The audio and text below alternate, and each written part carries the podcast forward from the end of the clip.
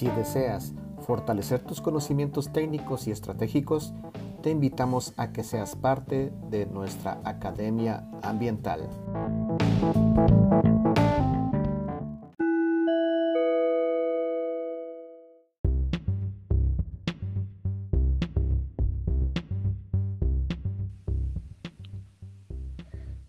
Hola amigos, un nuevo segmento en nuestro podcast ambiental, en el programa de circularidad, en el que tenemos el gusto de entrevistar a especialistas, a colegas que, que contribuyen, que tienen una experiencia muy interesante y positiva en los diferentes temas que abordan el ambiente, la eficiencia de recursos, eh, la producción más limpia, la economía circular y, y, pues nos parece muy interesante y positivo el tema del día de hoy porque también creemos fielmente en él. Es la verdad un tema que tal vez el centro en su, en su genética no, no, lo, no lo haya fomentado, pero sí vemos de, gran importancia conversar y ayudar a su promoción y, no sobre su, solo su promoción, sino que su aplicación en, en, en, el país y a nivel general. Entonces, hoy pues tenemos el gusto de tener nuevamente a, a nuestro colega, a nuestro estimado amigo Klaus Schieber, que ya esta es la segunda ocasión que lo tenemos acá en, en, el podcast y nos emociona mucho porque esa actitud de compartir información, de tener el compromiso de, de apoyar y de aplicar técnicas que ayuden al tema ambiental y al, pues a la salud y al bienestar del, del, pues de, las, de las personas, Klaus ahí siempre está a la disposición, a, con todo el, el, ánimo de contribuir. Entonces, hoy vamos a hablar de arquitectura verde. Es un tema que, que nos llama mucho la atención. Creemos que, que, que es, un, es algo que sí tenemos que promover, eh, no solo en, en, diseñar en los nuevos proyectos arquitectónicos o de infraestructura, sino que estoy seguro que con la experiencia de Klaus vamos a descubrir que sí, también hay un gran potencial de enverdecer lo que ya existe, ¿no? Entonces, eh, esto es algo que, que, es de gran valor para todos poder estar o informarnos sobre qué opciones y qué temas hay sobre la arquitectura verde. Entonces, Klaus es un eh, microempresario en el tema de ambiente, muy enfocado en el, en el tema de energías renovables, pero como vamos a ver, eh, pues, tiene una experiencia vasta en arquitectura, en tema de agua, desechos, energía, iluminación, que son puntos que vamos a abordar en este capítulo de la, del podcast. Y también es catedrático, está muy relacionado con el tema de aportar conocimiento para que los profesionales, las personas tengan conocimiento y lo apliquen en el, para el bien común. Entonces, como siempre, Klaus, eh, un, un agradecimiento, un fuerte abrazo, espero que todo vaya bien en casa y que pues lo invito a que pueda darnos su primer mensaje de bienvenida. Luis, muchas gracias. Buenas tardes a, usted y a todo el auditorio. Eh, muchas gracias de nuevo por invitarme y para poder compartir algunos temas que en este caso es eh, la arquitectura verde. Eh, quiero quitarles el miedo de este término que veces lo verde y lo ambiental y todo eso es como le saca eh, un poquito una alergia a algunas personas, pero quiero en este caso eh, decirles que realmente es un gana, gana, gana, gana, gana. O sea, ahí gana no solo el arquitecto, el constructor, los que proveen los equipos, sino también al final el usuario y el ambiente. ¿no? El ambiente es el que más me preocupa porque el usuario se las arregla, sí. pero el ambiente es realmente el que me preocupa y eh, yo quiero que eh, si algún día voy a tener nietos, que los nietos puedan decir sí, eh, bien hecho. Exacto. ¿no? Entonces, eh, quiero entrarle al tema de la arquitectura verde, que es un término que yo les invito desde ya que a la par que nos están escuchando, a Luis Muñoz y a mí, eh, tengan su fuente, su, su, teléfono, su computadora, su, su, su, tablet o algo así, si lo pudieran tener a la mano, porque les voy a hacer algunas referencias que mientras nosotros estemos uh, platicando sobre estos temas, ustedes pueden buscar los términos y algunos unos links que eh, yo siempre aconsejo cuando ponen un término, cuando yo pongo un término, empiezo con las imágenes. O sea, no pongo texto, sino imágenes y ya con las imágenes yo, yo ya veo, ah, este, este va por ahí, por donde yo me interese, me interesa el tema. Ok. Bien, entonces, um, adelante. Pues no, la verdad es que sí. Eh, eh, seguro que ya cuando vayamos publicando, eh, se tenga la publicación de la entrevista, pues eh, vamos a hacer ahí el esfuerzo de colocar los links que, comparta Klaus verbalmente o, por medio de este audio para que ustedes lo tengan a la referencia y le saquen el, pues, pues el mayor provecho, ¿no? O sea, de, la información que nos comparte. Entonces, em, empezamos con lo básico, ¿no? Klaus, ¿qué es arquitectura verde? Bien, realmente no, ni siquiera me metí a Wikipedia o tampoco consulté. Miren, arquitectura verde es la creación de espacios, para mí, que no soy arquitecto, que conste, yo soy puro, simple eh, mecánico, ¿no? Eh, graduado en Alemania, pero soy mecánico, no tengo realmente eh, esa creatividad que los arquitectos, mm. y eso lo admiro, esa, esa, esa ese talento con la estética, eso es algo muy bonito. No lo tengo, pero trabajo con muchos arquitectos y por eso eh, entro en el mundo de la arquitectura verde. Em, entonces, ¿qué es? Es más o menos, se puede definir así. Yo lo diría así. Arquitectura verde es la creación de un espacio que cuida mucho, mucho el ambiente de tal forma que eh, los hijos o los nietos y los tataranietos puedan apreciar estas creaciones sin un cargo de conciencia ambiental, también económico y también social, etcétera. Pero lo más importante, ya que el color verde se relaciona mucho con el ambiente, es que las creaciones que se hagan sean muy, muy amigables con el ambiente. Y si son amigables con el ambiente, también pueden ser amigables con la persona que los usa y la persona que les da mantenimiento, la persona, etcétera, ¿no? Todos los que tienen que ver con, los, eh, con las, estas creaciones arquitectónicas, dígase casas, edificios, eh, aeropuertos incluso, puertos, eh, naves de fábrica, la estación del metro, todo esto es arquitectura y, e ingeniería. Es decir, que seamos amigables con el ambiente en la arquitectura. Esto es una definición propia.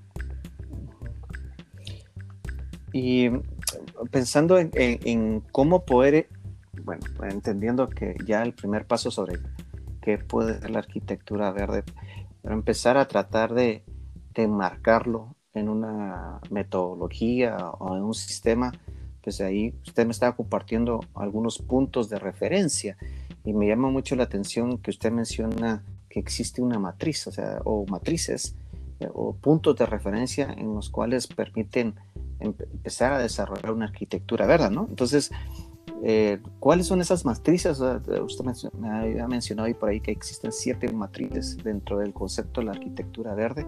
Eh, ¿Podría mencionarlos, compartir esto y, tal vez poner énfasis? Creo que eso es un tema muy, muy extenso de abordarlo en un solo capítulo de podcast, pero en esta ocasión, ¿en cuáles eh, usted que hay que poner énfasis para poder empezar a introducirse en este tema de la arquitectura verde? Sí, un grupo de trabajo de siete personas, por lo regular, es el más eficiente. Ni mucho menos, ni mucho más.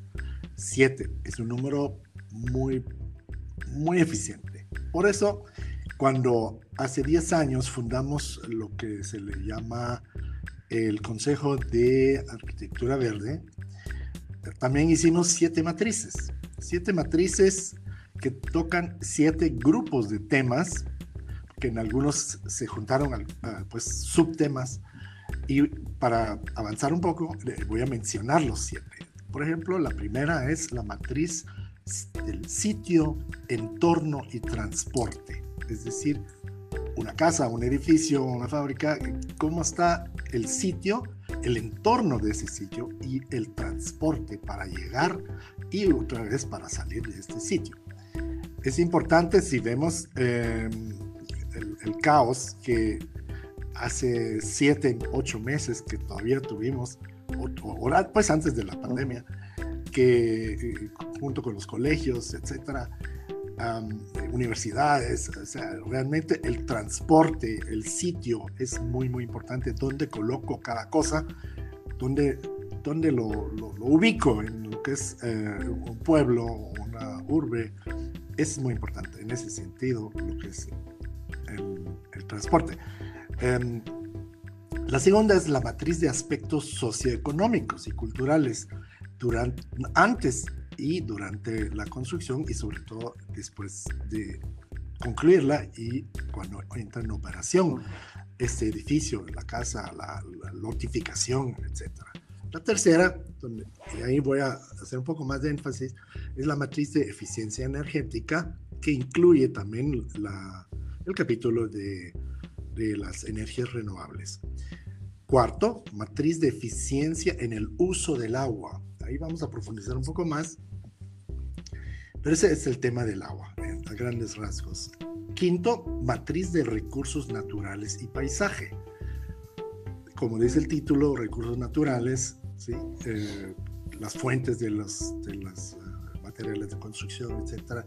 Y cómo se proyecta el proyecto, eh, perdón la redundancia, cómo se proyecta en el entorno del paisaje, o sea, cómo, qué tan amigable es con el paisaje que lo rodea.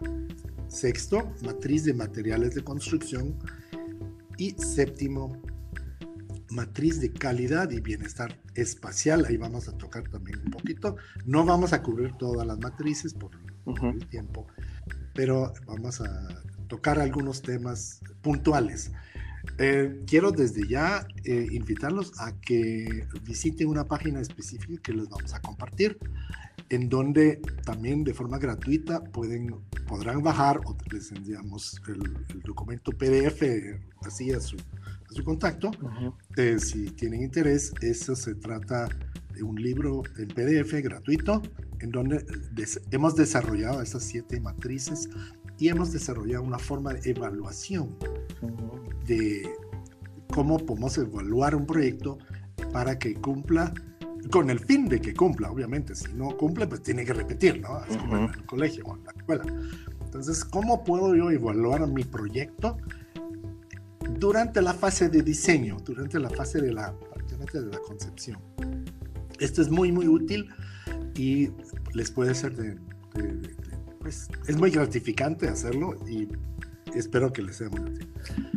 Entonces, em, tenemos dos etapas grandes en lo que son, es la arquitectura. Uno es similar a lo que son los productos industriales, ¿no? La, productos de consumo, es en la fabricación, que incluye obviamente el diseño, la construcción o la elaboración. Y muy importante, y aún quizás más importante es durante la operación de la edificación, o sea, durante el uso de la edificación de la casa, de la edificación en general, eh, durante toda la vida útil que tiene esta creación arquitectónica. Entonces, em, sin más preámbulos, entrémosle a lo que es la energía. La, la, energía, la eficiencia energética, ya habíamos hablado un poco en el podcast anterior. Y Vamos a darle un pequeño repaso y tocar otros temas en relación. La energía no es un medio. Perdón, repito, la energía es un medio, no es un fin. Es un medio, no es un fin.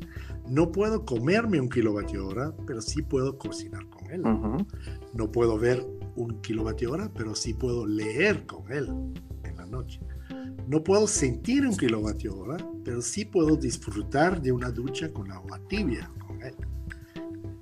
Buscar la manera que por medio de los aparatos o equipos que utilicemos, el provecho sea completamente satisfactorio, o sea, útil, pero con el menor ingreso de energía posible. Porque, como lo escuchamos la vez pasada, todavía tenemos una matriz en Guatemala, una matriz que aproximadamente tiene uh, la mitad de energías fósiles.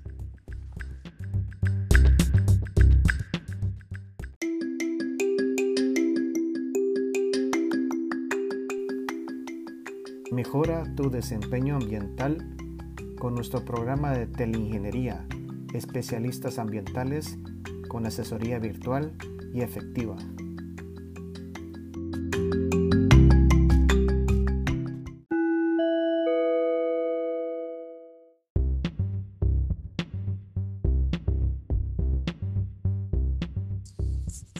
En el segundo punto es muy relevante qué energía estemos usando. Como vimos, el 50% es, eh, es fósil y el 50% más o menos es renovable. Pero, digamos, eh, si uno es una persona informada, también ve que es muy importante y depende muchísimo dónde vivimos, porque depende de la disponibilidad en el país donde vivimos. No es lo mismo vivir en Noruega, donde fácilmente se cubre el 100%, creo yo, el 100% de la energía eléctrica transformada por energía hidroeléctrica. O en Islandia, donde también se acercan al 100% de energía a base de energía geotérmica para generación de energía eléctrica y para calefacción e incluso para la producción de frío, porque también tienen una época del año que es verano, donde me han contado, nunca he estado ahí, pero que, sube la temperatura por ahí por los 20 grados también, ¿no? Entonces sí necesitan para su, su producción agrícola y su producción de, de, de productos marinos, o sea, peces y, todo eso, necesitan eh, cuartos fríos, etcétera, lo cual se puede hacer con la energía geotérmica, es decir, con, repitiendo un poquito lo de la vez pasada, con calor podemos generar frío, sin pasar por las energías fósiles. Es decir, otra vez como, eh, ¿cuáles son las posibilidades que tenemos?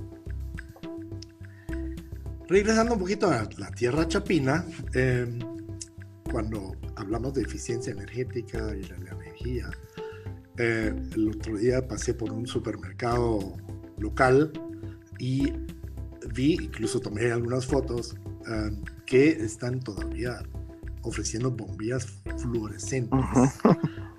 ya no encontré de las uh, incandescentes, pero aún tenían mínimo la mitad era fluorescente. Sí, todavía el mercado tiene una gran oferta de, ese, de, estos elementos, ¿no? Sí, esto, eso me sorprende realmente, que a estas alturas, pues, generalmente nunca voy por ese pasillo, por eso no me había fijado antes, pero sí, pues lo vi, me sorprendí muchísimo que a estas alturas todavía están ofreciendo fluorescentes, que por cierto, tal vez habrá una que otra aplicación donde se necesitan, pero en realidad eso debería ser prohibido, así como la, en algunos países del mundo ya está prohibido la, la bombilla incandescente. Y en relación a esa bombilla, les quiero contar que hace más o menos 10 años invertí aproximadamente un mes, obviamente siempre después del trabajo, para seleccionar una refri que en ese entonces necesitábamos y aún la tenemos. Y en ese entonces eh, era la más eficiente que yo conseguí en el mercado. Y la uniquísima información que tenía era el cartelito amarillo, que dicen los kilovatios horas, kilovatios hora de consumo, em, digamos, eh, proyectados por año. Realmente ahí van las, los datos. Sí. ¿Cómo, cómo, hoy en día, cómo es el consumidor, es el ciudadano, como dicen por ahí, el ciudadano de a pie, cómo hace para, para seleccionar la más adecuada? ¿Qué, qué, si tiene que diferenciar en una refri, o cómo hace la, la selección? No hay, no hay algo estatal o algo que realmente se ocupe de esto. ¿Y por qué lo cuento? Porque tampoco existe eso en las edificaciones. Claro, hay dos que tres pequeñas excepciones, que hay un sello verde por ahí, que es para algunos edificios, pero esto no resuelve el problema en general, resuelve el problema puntual en algunos edificios verdes o cercanos a verdes que tienen ciertas características que, claro, hay que aplaudirlo, pero eso no es todo. El, gran, la gran cantidad de, está fuera, o sea, se enfoca en un mercado demasiado, demasiado, por decirlo así, de una forma elitista, pero deja fuera todo lo que es eh, la, vivienda popular y la vivienda, o sea, del 98% de la población. Y justamente de eso es lo que a mí me preocupa, porque eh, Claro, podemos hacer ejemplos bonitos, pero tiene que ser mucho más popular, mucho más práctico, mucho más accesible. Accesible para el, para el ciudadano eh, común. Eh, a mí me, están reformando. A, mí me llama mucho eh, la, este primer punto que usted está mencionando en el tema de eh, energía y, las matrices que usted ha ido compartiendo ahorita en esta primera fase de la entrevista. Eh, y, le, comento, antes de ir abordando a, los, a los, puntos que, que, tenemos agendados, es que eh, me, da, me da mucha satisfacción inicialmente que la mayoría, o me permito comentar que la, la, estructura mental de estas siete matrices que ustedes han ido diseñando en el tiempo desde, desde, la, desde la perspectiva de la arquitectura, ¿verdad? del diseño arquitectónico y esto, que en el caso de nosotros, que usted sabe que nos dedicamos más al tema de enverdecer las operaciones de las empresas lo más que se pueda, precisamente nosotros ya hemos ido, técnicamente hablamos de que cualquier empresa debería estar pensando en optimizar la energía, optimizar el agua, optimizar los materiales y optimizar los productos químicos, porque esos son como que los cuatro grandes rubros que, cualquier empresa siente, pues es obvio, están en constante vinculación y que se puede resumir que en esos cuatro puntos que casi que yo lo veo que son como muy similares a cuatro matrices que ustedes están manejando. Entonces creo que quería hacer ese comentario porque me parece muy interesante y que a, mí me llena de, de mucha pues, optimismo porque creo que, que cada, cada medio tiene su perspectiva de ver las cosas, o sea, los arquitectos o los que están en el tema de enverdecer la infraestructura eh, pues va muy en, eh, amarrado lo que nosotros hemos ido descubriendo, entonces como que no estamos tan locos. Es un punto que yo veo que en, encadena pues están es lo que usted está pues comentando en este momento. Y, y, y, antes de darle la palabra nuevamente, en el tema que usted habla, eh, pues estos sellos o estas alternativas que hay, que sí coincido totalmente con lo que usted comenta, que a veces estos, eh, estas iniciativas o estas metodologías son muy, pues son muy buenas técnicamente, pero no están diseñadas para que la mayoría las, las utilice. Entonces, de alguna forma, por eso es que nosotros, desde el Centro de Producción Más Limpia, hemos ido construyendo estas alternativas como para que principalmente la micro, la pequeña, la mediana empresa, que a fin de cuentas es el 90% de las empresas del país, tengan acceso a metodologías, tengan el acceso de poder dar garantía, pues demostrar que están haciendo cosas buenas en pro del ambiente, pero porque debido a que estas metodologías internacionales o incluso pues, eh, que, que están tratando de impulsarse localmente, no, las, no es factible que las que puedan acceder a ellas, incluso hasta por, por el mismo tema económico, no, no, las pueden pagar.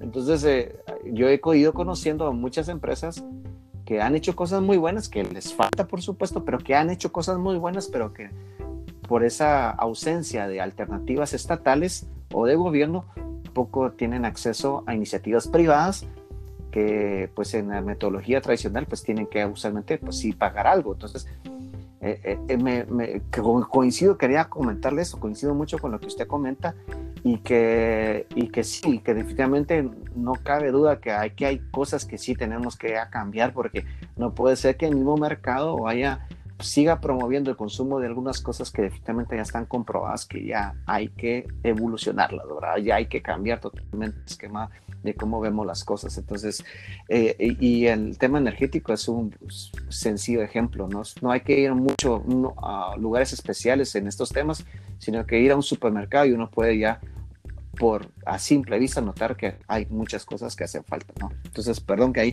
quería comentarle esto y pues eh, eh, estamos hablando de que el tema, un tema es la eficiencia energética, pero la, paralelamente también un tema que sobresale es eh, el asunto, el, tema hídrico. Entonces, ah, podemos empezar a, hablar un poco sobre cuál es el papel o cuál es la relevancia del tema hídrico y que esto a veces también está un poco amarrado con el uso del tema energético en nuestro, en nuestro día a día, ¿no? Sí, Luis, eh, solo antes de terminar, eh, antes de entrar a lo hídrico, quiero en, forma de nota extra. Eh, decir que están por reformar, pues es una cosa muy actual, ¿no? Estos días, que están por reformar la, ley del, dia, diaco, de la, la, sí, la diaco. La diaco, ¿no? y, un, un, un sueño que yo tengo es que una una parte de las funciones de la DIACO es fomentar y facilitar la información necesaria para poder tomar decisiones en pro de la eficiencia energética. Por ejemplo, que, la placa debe decir no solo eh, tantos vatios, tantos voltios y 60 ciclos, no, sino también debe decir mucho más para que la persona pueda tomar su decisión acertada y realmente que la persona haga la decisión, está bien, ¿no? Pero que la haga basada en, en realmente datos, buenos datos. Que, que el, y, pero tampoco podemos pedir que todo el mundo sea científico, entonces los datos tienen que ser muy accesibles, muy fáciles de entender y se puede eh, por ejemplo, trabajar con forma gráfica, eh, diferentes colores, eh, de acuerdo, o letras, ¿no? digamos, un aparato es A o, doble A o incluso triple A. Ahorita ya van por triple A plus plus plus plus plus, que yo, que sea, ¿por qué? ¿Por qué razón? Ya no les alcanzan las letras. Entonces, eh, porque eh, cuando se formó esta, esta nomenclatura para la eficiencia energética, dijeron, bueno, vamos a poner A, B, C, D, E, F, G, H, ¿no? O sea, el peorcito va hasta abajo, ¿no? Entonces, eh, ahí va la flecha, que este, este aparato es muy ineficiente, le va a gastar muchísima energía, pero está libre de decidir, hasta cierto grado. ¿no? O sea, yo, yo, diría, bueno, abajo de esto ya no debería importarse ningún aparato, porque es muy dañino para la economía del usuario, no del comerciante, del Exacto, usuario. Sí. Pero ese es otro tema, pero, eh, o sea que la, la función del diaco sea más amplia en pro del comprador, en pro del cliente. Definitivamente. Ese es un, un potencial, ¿no? Que, pero eso lo tiene que demandar la población. Sí. La población tiene que decir, bueno, eh, Diaco, nosotros queremos que ustedes hagan esto y esto y esto, ¿no? Y eso ahorita está en el, en el hemiciclo, en, el Congreso actualmente, así que los invito a que participen. Excelente. Ese es un punto. Lo otro me dijo que uh, es que no lo pueden pagar ahí les tengo una muy buena noticia porque estamos trabajando en una... Voy a adelantarme un poquito en este tema, pero va justamente para responderle la, la pregunta. Eh, estamos, como el consejo, estamos trabajando en una herramienta en la cual podemos literalmente, por números, decir, señor inversionista, señor constructor, señor arquitecto, eh, si usted incluye esto y esto y esto, su su carga financiera al final, si lo financia, por ejemplo, a 20 años o 25 años en su casa, su carga financiera va a ser esta. O sea, comparar, realmente comparar. Eh, ¿Qué pasa si no le incluyo nada? ¿Qué pasa si le incluyo algo? Algo verde y si incluyo o lo dejo para después, etcétera. Hay como cinco diferentes modelos que si lo hago todo ahorita, algo lo preparo o lo dejo así como quien dice para el día de San Nunca Jamás.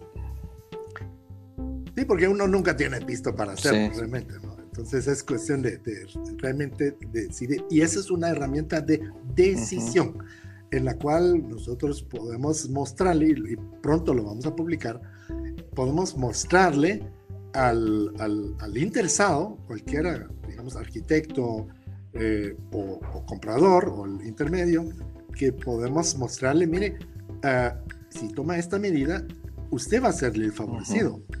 Pero tampoco ponga esto y esto, porque mire, los números no salen. ¿no? cuadra. Entonces, no solo es una, una, una, calculadora ambiental, sino también es una calculadora financiera. De tal forma que incluimos los elementos verdes en la arquitectura verde, pero también lo podemos mostrar en forma monetaria. Es decir, Excelente. cuánto va a ser. Y eso es muchísima gente. o sea, yo soy como, como, soy ambientalista, yo les hablo de cuánto menos de CO2, cuánto menos de agua y todos los beneficios ambientales, ambientales. Pero, ¿qué le, aunque el, el, cliente esté interesado y preocupado por la arquitectura verde, la tiene que pagar. Claro. Y si no la puede pagar, pues de nada me sirve cantarle bien bonito, pero si no la puede hacer porque simplemente no le salen los números, entonces es, seguimos soñando.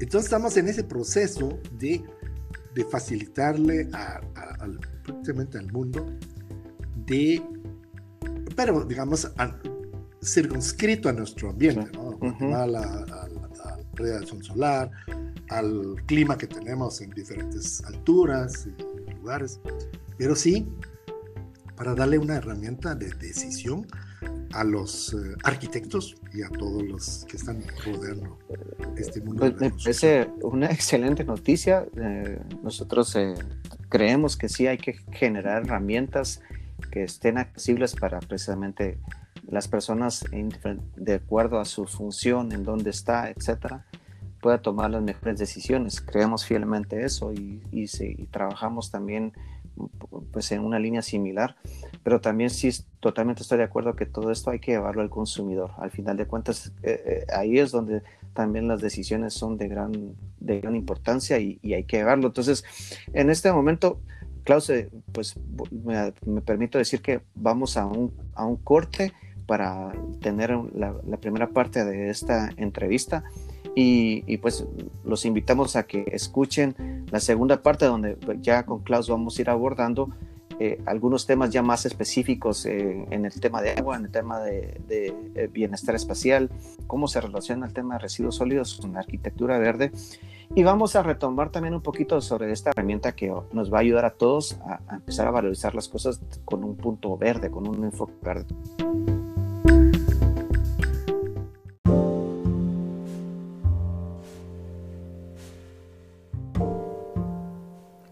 Incluye en tu actitud al ambiente.